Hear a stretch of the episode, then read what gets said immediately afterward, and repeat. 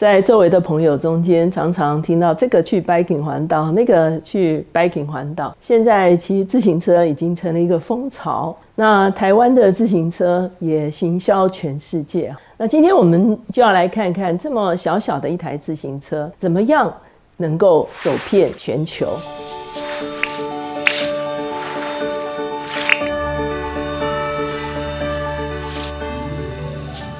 大家好，我是乔美伦老师。每周一次，我们会在乔氏书房用一本书跟大家思考一些概念。今天我们的单元是职场书讯。今天这本书呢，叫做 T A E T 捷安特攻克全球市场的关键。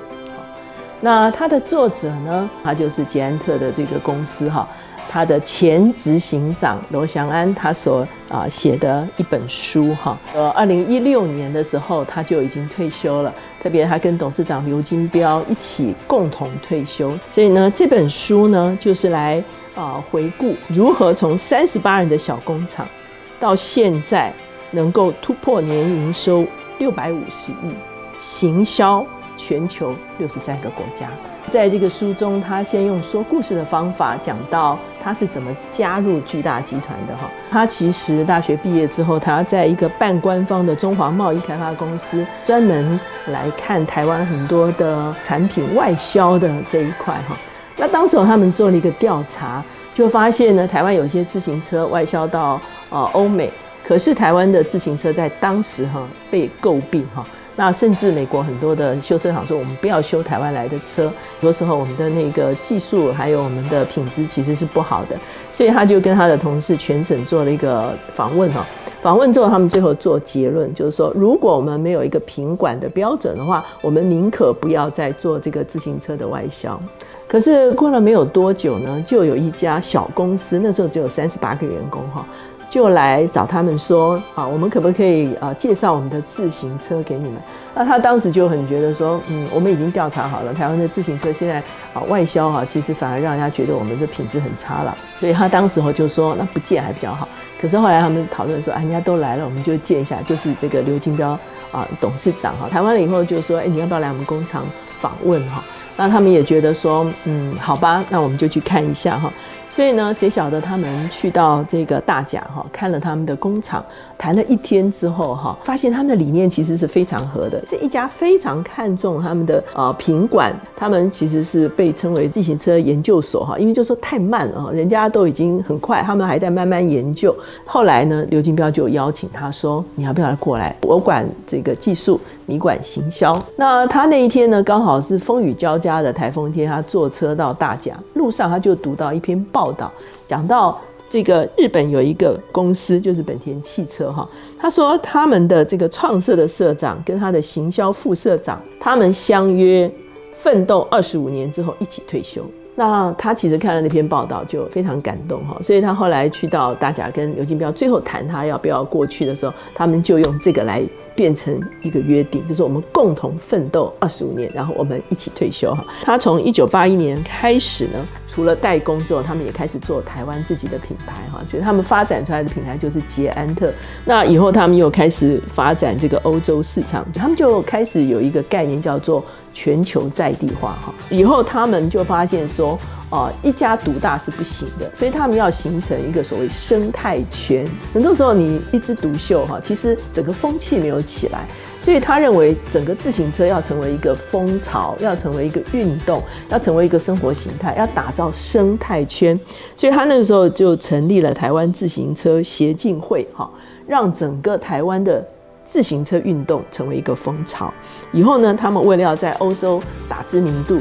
他们就参加或者是支持很多的参赛的选手使用他们的车子哈。他说他们现在是世界的捷安特哈，也就是说全世界我们知道六十三国都有这个捷安特哈。他说可是各国各有不同。所以，这个所谓全球在地化，其实就是一个好的品牌、好的技术。可是，你去到不同地方要落地的时候，你必须在地化。所以，其实呃，我们在教会的建立啊，或者是我们的宣教的行动，都要有这种眼光，就是所谓的全球在地化的眼光哈。那他当时候就推出一个所谓管理金三角哈，最高的是战略哈，再下来是战术，再下来是战斗。那战略是关乎你的经营的理念，哈。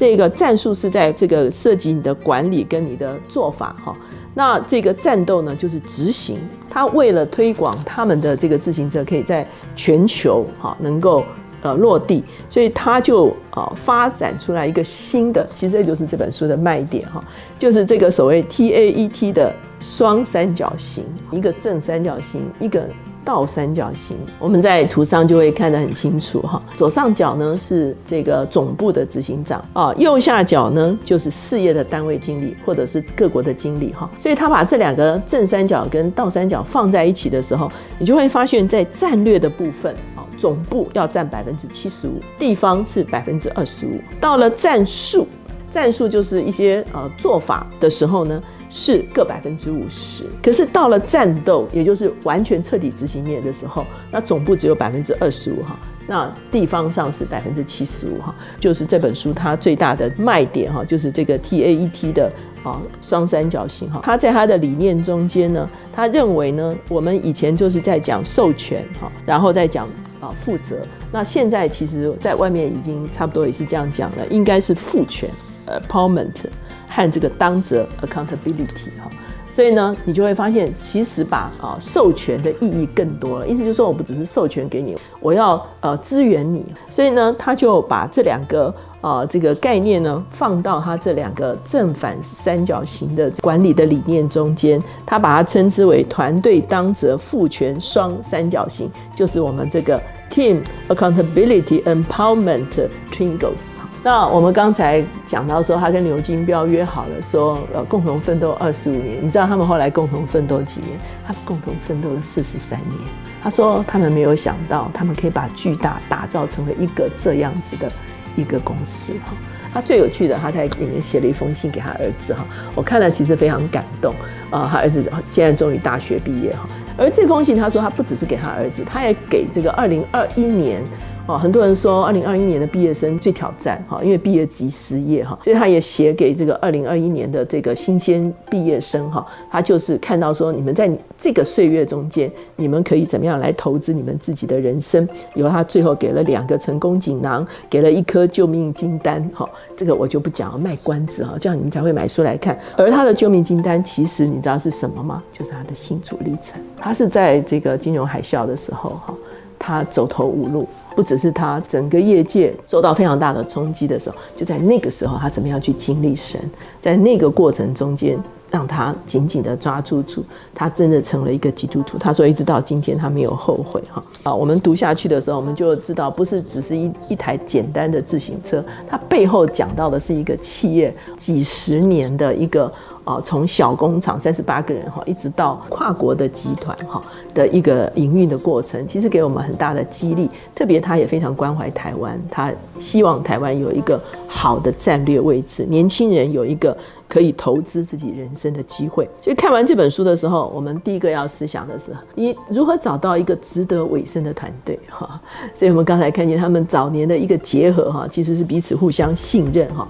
第二个，你如何在父权和当责的关系中间建立战略，然后往下走战术，然后战斗？哈，这个书中的双三角形对你有没有什么意义？无论是在你的人生，无论是在你的工作，要其实我们也可以思想服饰哈，也可以从这个角度来思想。然后呢，最后啊，疫情之后其实就是我们新跑点的开始。那面对这个疫情后的这个世界，非常多的东西重新洗牌。你怎么样可以跑出一个漂亮的里程呢？所以今天呢，这本啊捷安特这个啊前执行长罗翔安的这本书啊，其实我读了觉得非常非常的有趣啊，也给我自己很多啊新的想法。在这样子的一个我们要起跑的季节里面呢，特别送给大家一个啊思考的空间。